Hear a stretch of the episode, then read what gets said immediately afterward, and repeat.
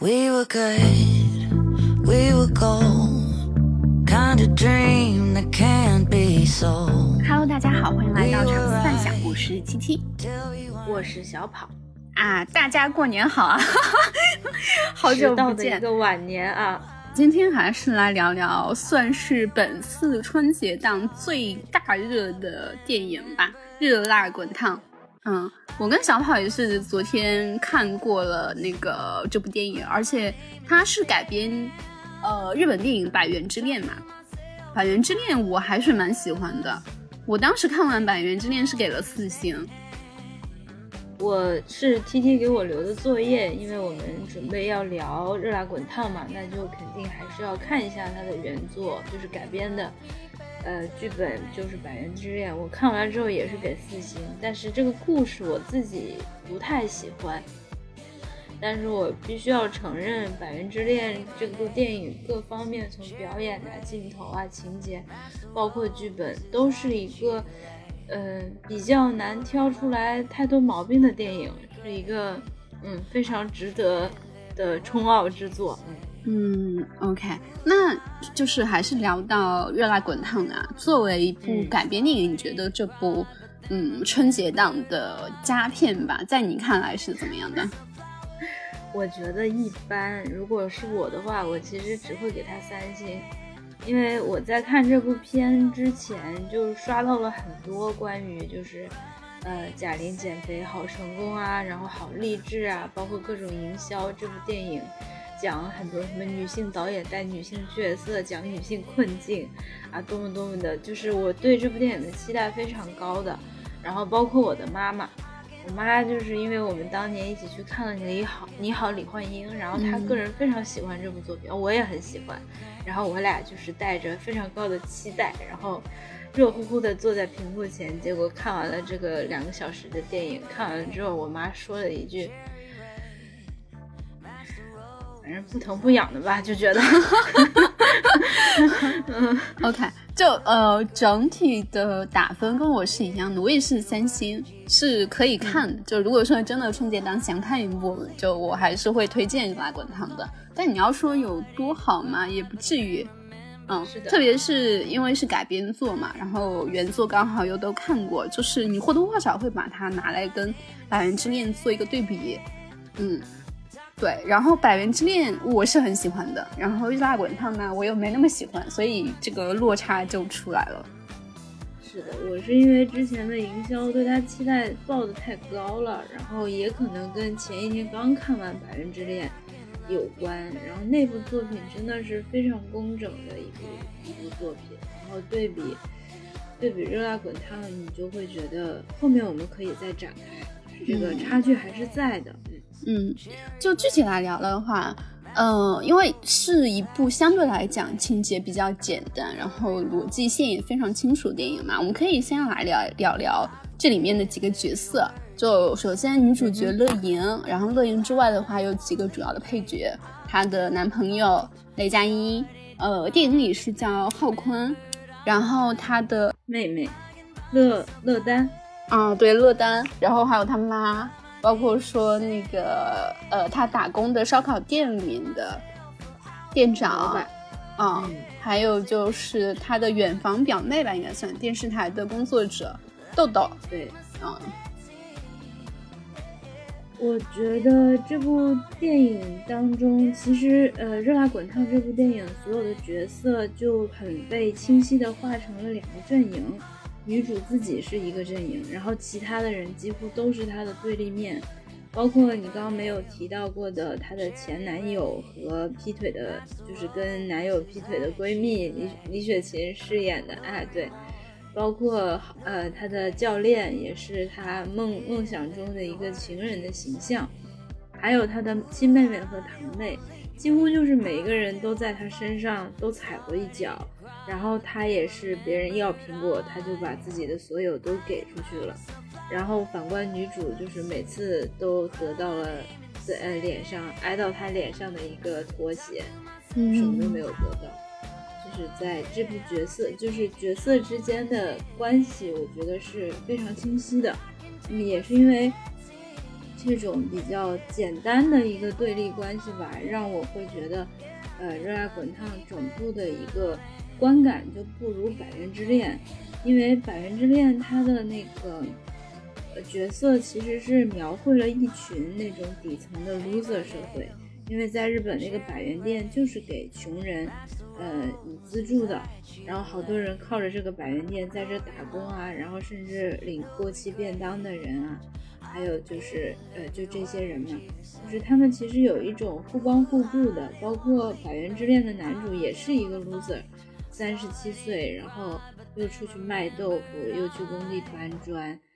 但是他们，呃，百元之恋。不是所有人都在跟女主对立，就是都踩了她一脚，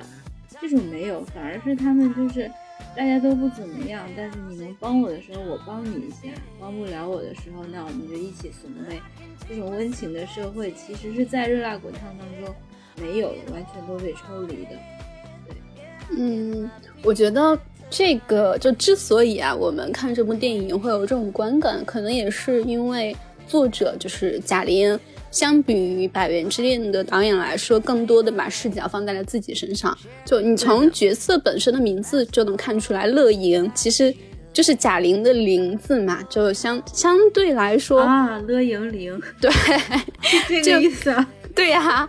就好像那个《你好，李焕英》一样，他是把自己和母亲的关系投射在了电影里。对，然后《热辣滚烫》其实就是把自己的一些经历电影里面啊。就是对比《百元之恋》那种非常冷静的镜头表现和故事，对，就是故事的旁观视角来说，我觉得《热辣滚烫》就是一个自述文。所以我们会看到这里面除了乐莹本身，其他角色就非常单薄的，就包括说她的男朋友就是教练，就其实我我也没觉得教练也好。呃，他的亲人也好，跟他是对立面的。就他们其实表现出来也有善意的。你像那个雷佳音演的这个浩宽，其实一直以来他还是想着认认真真把自己工作做好嘛。然后就是教他上课的时候，也没有说要这么揩油啊之类的。呃，虽然最后还是被这个社会教育了一下。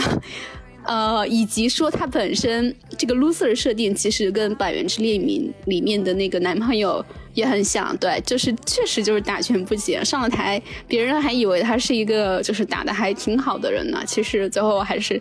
一拳就被击败了。然后像是那他妈，包括说他的那个妹妹，其实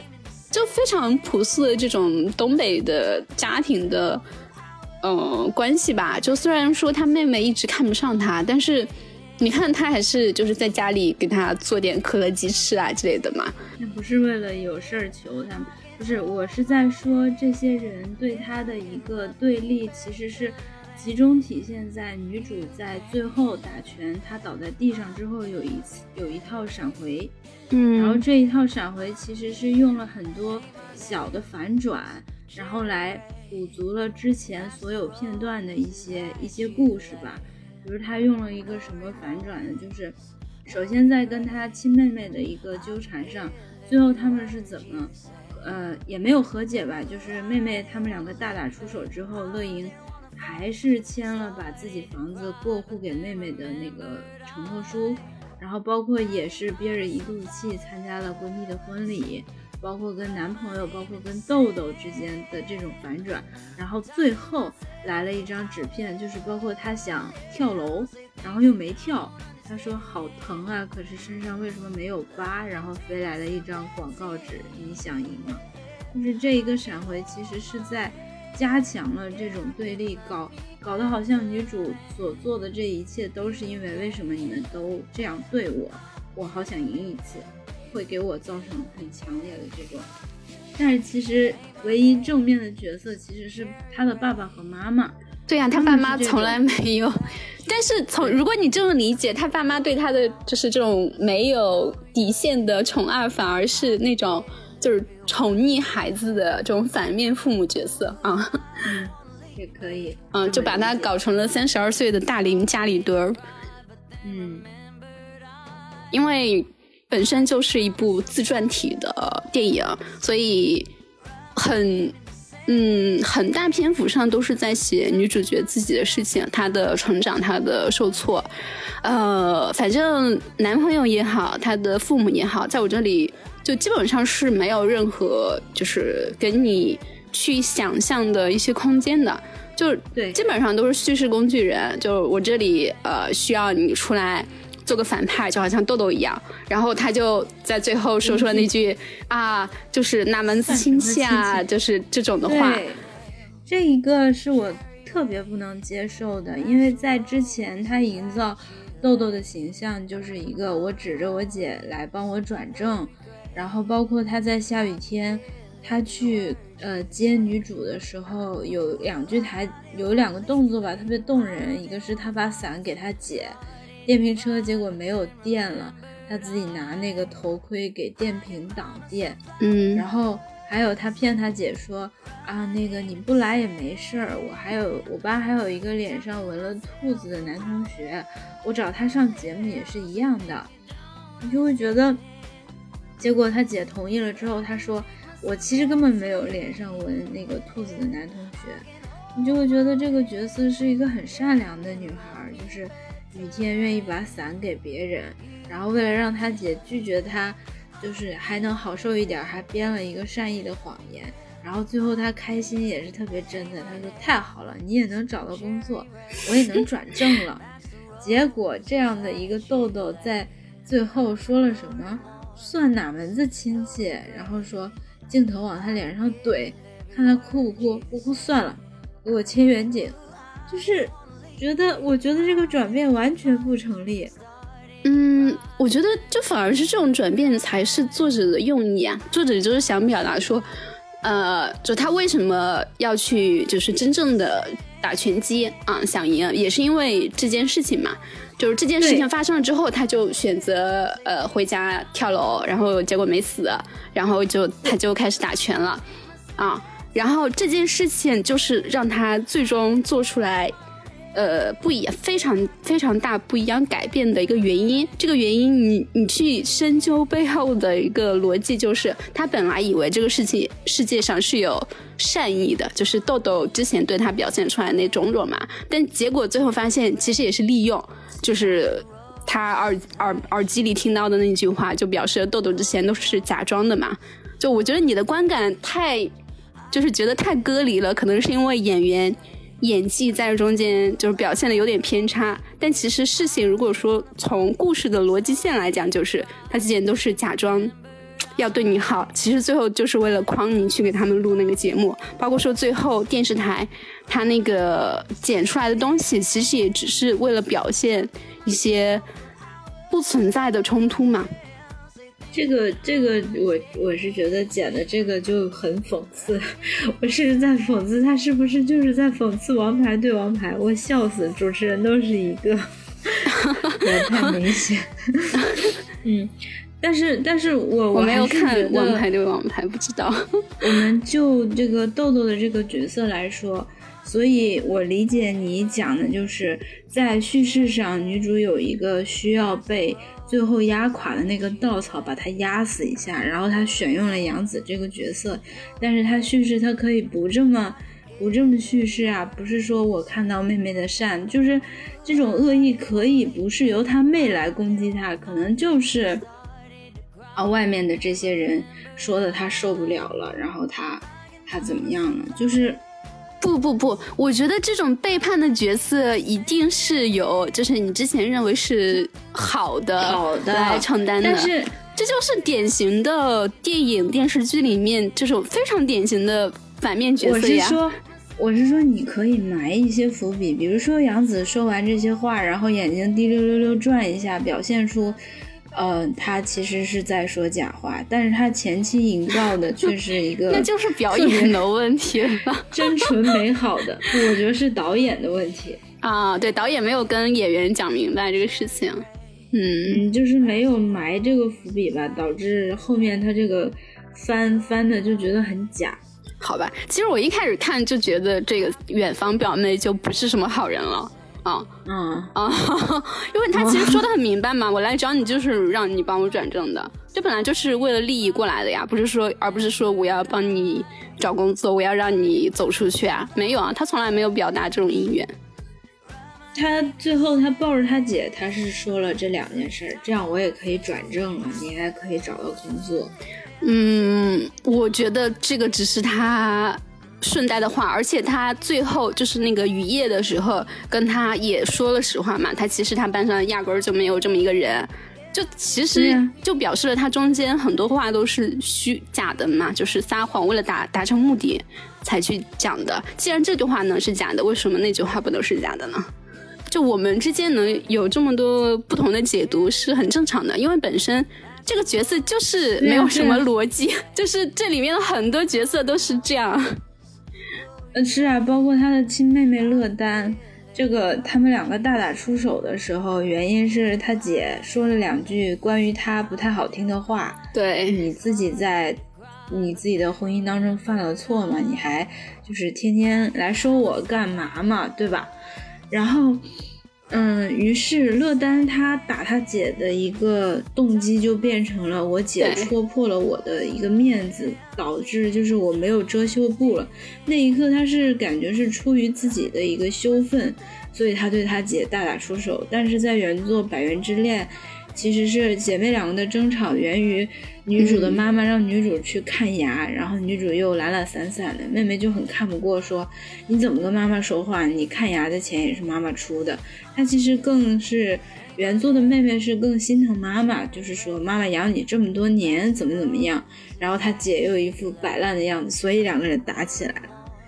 就只能说，我觉得其实也可以接受嘛，就是只能说是。这那里的妹妹比起百元里的妹妹更没有人情味儿一点。是的，就是单纯的就是很挺恶毒的，老实说。然后这样的妹妹在最后女主倒地的时候，她叫一句起来呀，接着呀，你就她对她姐前面你完全感受不到一丁点儿的爱，嗯，也感受不到她妹妹是一个特别有亲情、有家庭的这种连接关系的一个人。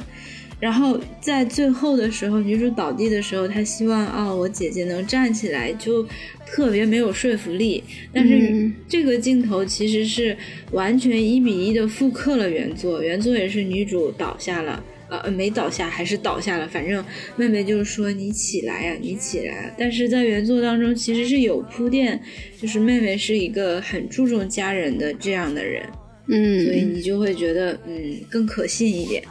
就是这种转变会让人让我觉得，嗯，对，是的，呃，这么说的话，的确，就前后，呃，就不管，虽然说啊，两部电影都是表现了人既有好的，然后也有恶的这种两面性吧，但对于呃热辣来说，百元明显表现的 更自然、流畅很多啊，也有逻辑很多，嗯。对，因为其实就像你讲的，它是一个女主视角的一个叙事嘛，所以就是可能包括前面我们对豆豆看法的不一样，就是也是女主的一个心路历程。嗯，她前面她看到的女主就是单纯看到的豆豆表妹就是单纯可爱善良，然后后面她突然发现，哈哈，我妹妹原来是这样的，对，也也会有这种也会有这种解读啦，反正。对，是的，呃，说完角色，我们其实来可以来聊聊看，呃，几个主角的表演，呃，像贾玲也好，然后雷佳音也好，包括说他的，好像也没有什么其他的主要角色，其实主要还是贾玲在，雷佳音算是第二戏份多的了，其他人戏份都挺少的，嗯，你觉得贾玲在这部电影里面表现怎么样？我觉得连。勉强及格，在我这儿，我是对这个乐莹的形象非常的难以就是接受吧，应该就是她前期的那个特别颓丧的状态，特别丧的那个劲儿，我觉得是很让人信服的。包括几个特别高光的一一些表演呐，什么呃自己爬起来了，然后太阳晒着脸了，就是那些。就是对于当时角色的一个状态刻画是很到位的，但是呢，他到后面其实对比原作《百元之恋》，安藤英的表演是非常有层次的。嗯，你会觉得女主的眼睛一点一点的从前面就是乌了巴秃的。我是在说《百元之恋》啊，她因为一直在打拳，他的拳一点一点，一天比一天有力量，然后有劲道，对，然后眼神也一天一天清亮。原来那种披头散发的那种样子，然后头发开始慢慢扎起来，他整个人就开始。女主的出场是弯着腰的。后面在最后一幕，他跟男主对话，他的身板特别直，就是那种力量感。贾玲其实没有演出来，她从头到尾说话都是非常气若游丝的。当然，我也理解，不是说我瘦了之后我就一定会有劲儿，但是你 是因为练拳击瘦的耶。对，就是我感觉后来的时候，他跟男主播括后面非常经典的对话，因为我不爱吃牛啊，就是也给我一种。大姐，就是那种感觉。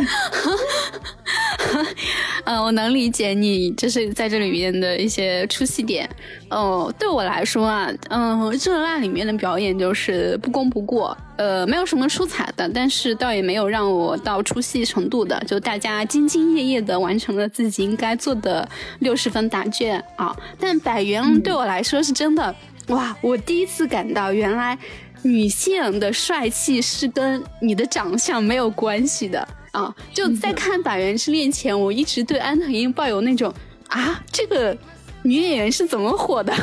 看完《百元之恋》之后，我的天呐，就是到最后就是那种哇，姐姐我可以，就这种心态。哇，他最后的那个拳击表现真的很帅，而且是。呃，我觉得这是跟贾玲在《热辣》里面表演最不一样的地方，就是她的出拳是让你相信啊，这个人是真的练拳击练了很久的啊。就贾玲有一个败笔，就是她最后在拳击台上还是一个感觉没有练过拳击的人在那边比划啊。对，就是他们两个最大的区别就是你能明显的感受到安藤英他的拳在。呃，在《百元之恋》里有非常多组的镜头在刻画安藤英在打拳，嗯，他的那个拳后面你真的觉得很有力量感，所以他可以一拳把他那个傻逼店长给干倒。是的，就是透过屏幕的那种力量感，而且非常迅速。但是贾玲就是她身形已经非常矫捷了，那段那段那个 rap 就是她可以做好多动作。能力也非常强，但是你还是没有感受到，就是说他打拳是一个很有力量的这样的一个状态。嗯，是的，不知道啊有没有动作指导？我感觉动作指导在这里面没有表现的很好哦。但不管怎么样，最后贾玲瘦身成功，然后呃从休息室到。呃，拳击台那段路表现的还是很帅的，是能让我 get 到他的帅气点的。是的，而且尤其是那一段，就是隔着镜子互相对望嘛，跟那个胖乎乎的自己，然后互相比你就是大拇指的那组镜头，其实是蛮煽情的了，也很动人。当然，真的很动人。那组镜头是我全片。全片里面最讨厌的啊，就是我一看到就哦要来了要来了，然后这这一段就是是个人都会流眼泪的那一段啊。哎，我没流，我不是个人，你不是个人，因为呃怎么说呢？我觉得这是作者的优点也是缺点，他知道啊你你什么东西会被我打到，然后这里你会笑，这里你会哭啊，但是我觉得一个有。良知的作者不能拿这个东西来，就像玩具一样，就是挑动你的神经，就这里给你一点，那里给你一点，就导致你出了电影院之后，你会觉得哇，我刚才看那个电影笑了好多次，我刚刚看那个电影笑了很很哭了很多次，这一定是一个好电影。但其实不是的，就是情绪这个东西跟评价电影的好坏真的不一样。虽然我看热辣还是看哭了一次，但。我对这个电影的评价也就那样啊！我看《百元之恋》的时候完全没有流泪，但是看完之后是很喜欢的。嗯，就是在设计观众嘛，对，就就感觉很套路啊！就是看到这种 BGM 听到了，然后看到那个就是慢镜头来了，你就知道哦，就是这里了。就现在已经有一种心理防御机制了，一旦开始这种煽情的前戏，我就知道要开始了。嗯，包括说它中间其实有一段是呃，就是你还蛮喜欢的那个 rap 段嘛，就是他在呃健身，然后有很多那个呃镜头片段来表现他那个成长。呃，然后在这之前的话是就是他把所有的故事真相，就相当于是整个电影的转折点嘛。呃，他在电视台发生的故事，以及最后他做的一些抉择，他跟他的那个妹妹吵架，包括说他回头去重新签了字，他跟他教练男朋友就是在一起，然后教练男朋友在背地里讲他一些坏话，就是两段混剪嘛。对，两段混剪非常。直白的告诉了你这个故事到底是怎么回事儿，以及说这里面种种他的选择为什么是这样，为什么是那样，就感觉像是说，哦，你你是不是还没有看明白？我再给你嚼碎了喂你一遍，就有点太套路了，我真的是不是很喜欢。就而且是，呃，就这个事情完了之后，你就知道接下来他一定要开始认真减肥、认真打拳了。啊，然后果然也是这样子的，就好套路呀！我有点失望，因为我其实看李焕英的时候也是觉得她中间的那个催泪点太套路了。包括李焕英，其实里面最大的催泪点是她发现那个张张小斐是她妈妈。就其实你看到半截，你大概就大家也都猜出来了，但是他最后还是用了那个。很煽情也很套路的表现方式来去表达这个真相，就结果他到了《热辣滚烫》里面，贾玲还是这么一套。哎，我真的觉得，就是呃，讲故事的心是好的，就是从这个故事的利益来讲，包括说他最后，呃，能给到我们的一些就是在心灵上的力量，我觉得这都是好的。但是你说到他做导演的才华，他做编剧的一些闪光点，我是。老实讲啊，我觉得很有限。我觉得这些的所有，所以就是它是一个及格线上嘛，它不至于是个烂片儿，就是它这些做的都还 OK，还不错。但是你说很难跻身一流，嗯，给我这种感觉。就像那个运动的 rap，我为什么喜欢？基本所有的励志电影、运动电影，就基本上都是主角。啊，对对对，就是经过一段训练，这段时光你很难找出什么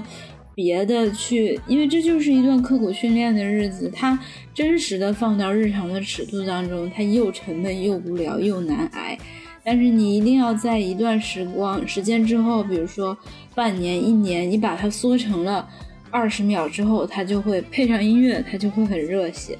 这是大家就是常规操作。我特别喜欢这一段，就是。因为我也作为一个佛系健身五六年的人，我知道贾玲做这些动作，就是这些动作非常有难度，就你那得是实打实的练出来才能够做得到的。对，这个就真的是最后是贾贾玲减肥的这个事情比电影本身更打动我，因为，嗯，因为就是。我是觉得这部电影太呃主角视角，导致就是谁都来踩我一脚，就是很重生文逻辑，就是上一世每个人对我都不好，那这一次这一世老娘就要你们好看，这种，啊，让我觉得，嗯嗯，的确是这样子的，你会觉得就是减肥后的乐莹跟之前的人是两个人了。啊，对，就外观上两个人，然后前面就是我没有感受到他的力量感，或者是特别鼓舞人心，真的是要靠那段运动 rap。嗯，因为其实《百元之恋》它比较升华的那呃一场戏，主要就是安藤英在全场他拼尽了所有在三十二岁就是女子要退役的这个时间。然后一定要上场打一次拳，那是他人生的最后一次拳，他还是没有赢。这个其实是把这部电影的利益抬得非常高的一个一个一个设计吧。然后热辣完全 copy 过来了之后，你就会觉得，嗯，你重你重生了之后，好像嗯也就那样，就是这你你懂我在说什么？这种落差感，就是前面我我给你的可是一个爽文剧本哦，对，但是最后你没有爽到。其实我还是沿用了就是原作的这个，有时候你拼尽全力，你也没有办法去真的。就是对生活、对你的命运做出非常大的改变，因为原作女主的最后，她的台词就是啊，我好想、好想、好想赢一次啊，但是她没有赢。但是热辣这种就，什么你都告诉我这是个爽文了，最后你没有赢，就是有一种。但是热辣里面的女主角对自己说的话是：今天赢了一次，嗯，是的，她的理解就是说我减肥成功了，然后我。能够非常就是以一个非常坚强、非常独立的形象，在在就是重新拾起我的社会人格啊，这就是赢了嘛？对，这就是导演在呃，就是两部电影里面理解非常不一样的地方。你像《百元》里面，它其实没有一个非常呃，就是让你觉得哇，前后不是一个人了。这种落差感，百元她一以贯之，就是从最开头的一个宅女，然后中间不管是性侵、反抗，然后反抗失败，然后呃中间被男朋友劈腿，然后就没办法挽回，就挽也挽回不了。包括说最后呃监视大权，然后上拳台也没想能赢，然后就果然没能赢，呃就是非常一以贯之，我就是个 loser，然后。但是呢，你又在这一路 loser 的路上，你会发现他之前跟现在改变非常大，对，就是让人觉得人类这个群体，你再怎么着，你都是有一个往上生长的这么一个不屈也好，就是生命力，就这种生命力是非常非常感人的啊。对，但是《人之恋》会传达出来一种。力量感，就你看电影的过程，你的心的那种呃力量和希望之感，会好像就会跟着主角的眼神一样，越来越明亮，然后你的拳也越来越有力。但是热辣滚烫就没有，看完了之后就是与我无关。就是作为我也是属于算是减肥减经验比较丰富的人，就我觉得其实我应该很能共情贾玲的这个。这部电影吧，但是我却看完了之后，我就觉得哦，属于他的故事呢。嗯，是的，就因为他前后对比，其实减肥虽然是他打拳的一个结果，但是反倒被他拍成了就是目的。嗯，对，是的，就是我为了要减肥，然后我为了瘦身成功之后，大家对我改观，所以我去打拳了啊！就这种手法。展现出来，就大家看完电影出来之后，就会觉得啊，减肥好难呀。对，就是他最后好像落笔落在了瘦下来了，就一切都会变好吗？就是我会有这种感觉，就是我会想说，然后呢？嗯，是的。其实我看了一下导演本身就贾玲啊，在这部电影上的一些采访，然后他也聊了一些自己的想法。他最后想聊的是说，关于这部电影，他想传达的点是，呃，希望每个人都能爱自己。啊，我我我觉得他这个说法是非常对的，就是百元也好，热辣也好，他其实传达出来的一个最终极的主旨嘛，就是人首先要爱自己啊，你只有就是爱自己了，你。才能够让自己一步步变好嘛。但是因为他可能导演功力确实没有那么成熟，然后有一些表现在我们看来，就是观众会觉得有点矛盾。就是你最后的这个爱自己，其实还是基于社会在爱你，对社会评价下面的别人爱你了，所以你才觉得自己是值得爱的这么一个感受。就你要符合社会体系当中。好，呃，值得爱的人应该是什么标准？当你达到了之后，你才会得到别人的爱，会给我这种感觉。是的，就我看完之后，甚至就是有这种想法：如果他最后没有瘦身成功，说不定我会更喜欢这部电影。嗯，就是以不是网上我在小红书上常常会刷到那种非常就是体态比较丰腴的一个男子，然后他跳舞。他跳的真的很好，然后他和他的学员在一起，他有点跳那种像天竺的那种舞蹈，就是特别妩媚，但是他整个人是非常可爱、非常胖的，然后但是那个眼神那种灵动劲儿传达出来，然后后面就是他穿的飘飘欲仙的那种女学员跟他一起跳，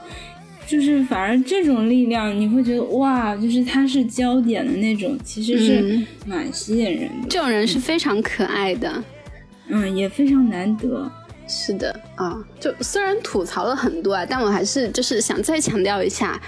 呃，即使这部电影里面有这么多不足，它还是值得看的。就为什么呢？因为这个它最终讲的东西是好的，就虽然说有了说教感在里面，但是就是道理，我 必须承认还是一个好的道理。就爱自己，不管在什么年代，都是一个对的。啊，哦是的，就我真的觉得《热辣滚烫》有点像中国的芭比啊，虽然没有那么有，就是很多有女权在的内容，但是你从网上的讨论声量来看，其实就很多人已经把它跟女性主义非常非常紧的挂上钩了。就其实也是因为最后贾玲瘦身之后，她展现出来这个形象嘛，跟传统里面。呃，大众对于女性的一个认知是非常不一样的。就女性，呃，可以不美，也可以不瘦，我也可以不白，但是我是需要有自己的力量的。就这个东西就已经赢过很多很多很多其他的作品了啊。包括说我在这部电影里面最喜欢的一点是什么呢？就是这部电影有很多笑点，但是没有一个笑点是基于你的生理来去开玩笑的啊。就是你看贾玲，她平常在综艺里面有非常多的笑点是在她身上嘛，都是在讲她是个胖子，然后她不灵活。我觉得她一定是被这些所谓的玩笑伤害过很多次的。所以你看这部电影里面，其实没有一个嗯所谓的玩笑是就是基于这个人瘦还是胖还是怎么样这之上的。我其实想关于这部电影，我也是觉得大家在春节档嘛，大家一起乐呵乐呵，还是可以一起去电影看的。包括有几组这种长镜头是我本人非常喜欢的。首先呢，就是女主开头的时候，女主跟她的胖男友分手，就是男友劈腿，她自己一个人穿着一个宽松的 T 恤，然后呃挤一个拖鞋，然后手里握着两个烤串儿，然后走过了一个。小镇，就是路过了夜市跳广场舞的大妈，然后写水笔字的那些大爷，这组镜头就是非常长，然后但是其实是展现了女主生活的一个，就是特别典型的中国小镇的一个日常生活状态，就是这种改编，改编故事的本土化，我觉得一下就哎给我带入了，就是我没有在讲一个日本的故事，就是会。嗯，这组镜头就特别打动我，我也很好。然后还有就是女主录完节目被打击后，然后游荡，她自己像个孤魂野鬼一样飘回家，然后是一个巨大的那种建筑，然后小小的她，然后她穿着一个白衣服，真的就像飘回家，然后飘到二楼、三楼，最后她家的那个灯亮了。但是那样渺小的它和宏大的建筑的对比，在镜头里又呈现出来了一种像模型一样的一样的感觉，你就会觉得，嗯，这样宏大的世界，其实在别人的眼中根本不算什么。就是我觉得，就是它透过镜头，它能传达出来很多让我联想的东西，我是觉得非常好的。就是改编的嘛，它结尾没有跟原作。呃，一样，而是没跟他那个渣男男友、前男友在一起。其实原作也不算跟前男友在一起了吧？原作只是，呃，就是给了他一张票嘛。其实我我理解的就是安藤英给那个渣男男友那张票的意思，就是表示我已经放下了。然后因为你嘛，就是其实他打拳还是有前男友的关系在，所以让你来看一下我打拳是怎么样子的，就 OK 了。然后也过去了。包括说最后，其实就是因为两个人都是 loser，就就是就是看看你过得怎么样的这种感觉。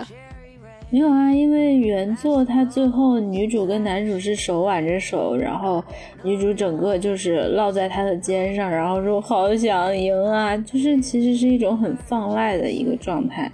就也没有说在一起，但是是一种暗示了。但是，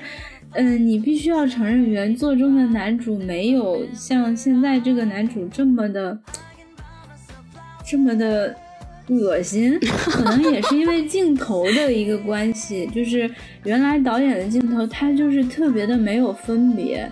你感觉不到导演整个的在场，但是在贾玲这儿就是特别强大的，就是我是导演，我是乐莹本身，我一直在现场的这种感觉，啊，他就是给观众带来的背叛感，就会觉得哇，雷佳音这个人好恶心，但是，嗯。我对雷佳音这部电影里面，就唯一印象深刻的点是，就是他们两个第二次见嘛，然后那个灯光拍他在墙边小便的那个场景，就我的一个感想就是也太没素质了吧！这些都是他很有趣味的一个本土化改编啊，有没有？就是他们的感情其实源于一系列的一个误会。总是就是女主她的一个视线带入，当然这也暗示了很多爱情的真相吧。我觉得这部电影讽刺的点特别多。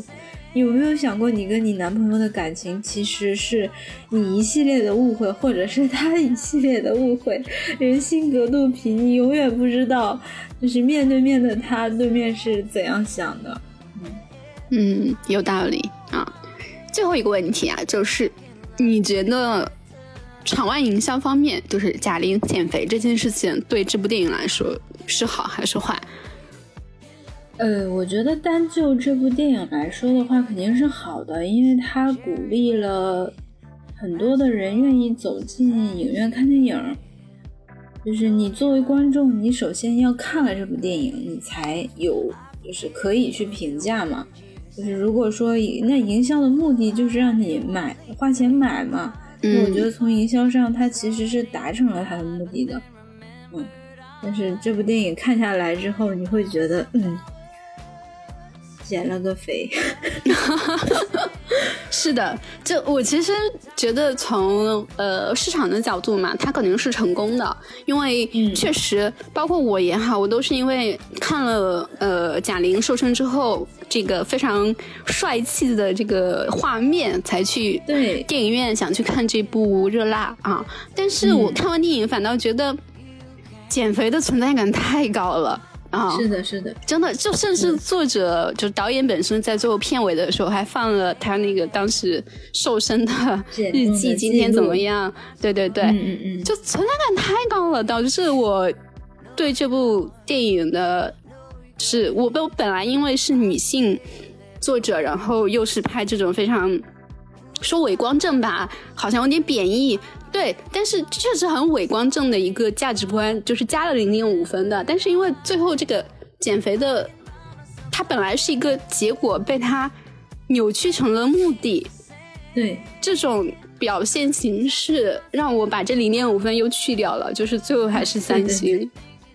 然后关于营销的这个事情，其实我也是很很。就是因为都没看过之前，我就在网上在豆瓣上刷短评啊，然后我就发现有很多刷一星的就说不好，然后很多五星的说你是哪里被雇来的水军，然后是不是隔壁雇来的啊？中国好不容易有个女性电影，你们就这么喷吗？然后我到隔壁那个《飞驰人生二》的一个。呃，短评区里又会发现，哎呦，就是什么对比隔壁真的是差太远，然后又有反着骂的，然后说啊怎么怎么，我就觉得看个电影而已，为什么要搞男女对立呢？就我我今年春节档就充分的体现了豆瓣评分真的不可信啊。我觉得一星五星嘛，也就是看他们闹来闹去也蛮好玩的。但是我现在是觉得，什么都要搞到男女对立嘛？我靠！因为这个是女导演，那个是男导演，他们一定就要对立嘛？我就不能初一看一部，初二看一部，初三再看一部嘛？老娘有钱。那行，我们今天就聊到这儿，今天节目就到这，大家下期再见，拜拜。